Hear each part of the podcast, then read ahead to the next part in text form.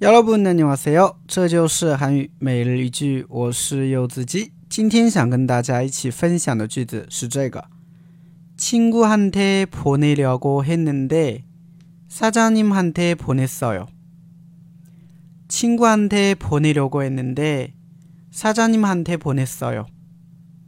친구한테보내려고했는데사장님한테보냈어요。 啊，我本来呢想发给朋友的，结果啊发给了我们老板啊。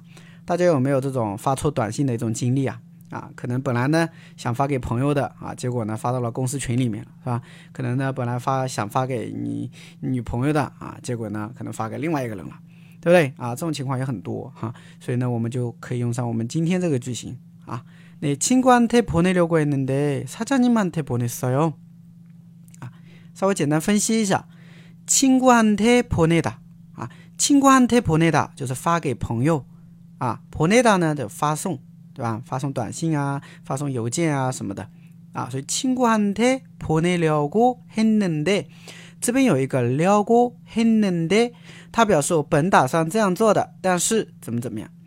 那我本来呢是打算啊这个发给朋友的，对吧？结果呢사장님한테보냈어 요， 对吧？사장님한테보냈어 요。 对吧？结果发给了这个老板，是不是啊？所以这个呢，哈，句型呢比较简单哈。친구한테보내다发给朋友，사장님한테보내다发给老板啊，中间用了一个려고했는데啊，进行了一个连接嘛，对不对？好，所以今天句子很简单，大家学会了吗？네친구한테보내려고했는데사장님한테보냈어요